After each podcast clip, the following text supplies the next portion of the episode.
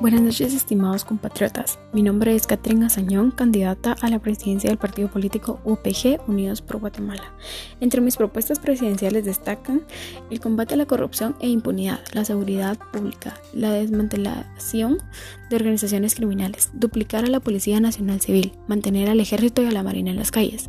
Prometo un gobierno de coalición, es decir, unión entre los ciudadanos, reducir sueldos a funcionarios, crear una agencia de investigación especializada en delitos graves, el seguro social para personas de escasos recursos, escuelas en cada municipio, albergues para animales y para personas, y la generación de empleos.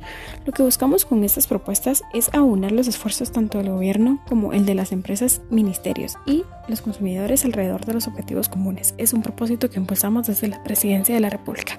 Muchísimas gracias y muy buenas noches.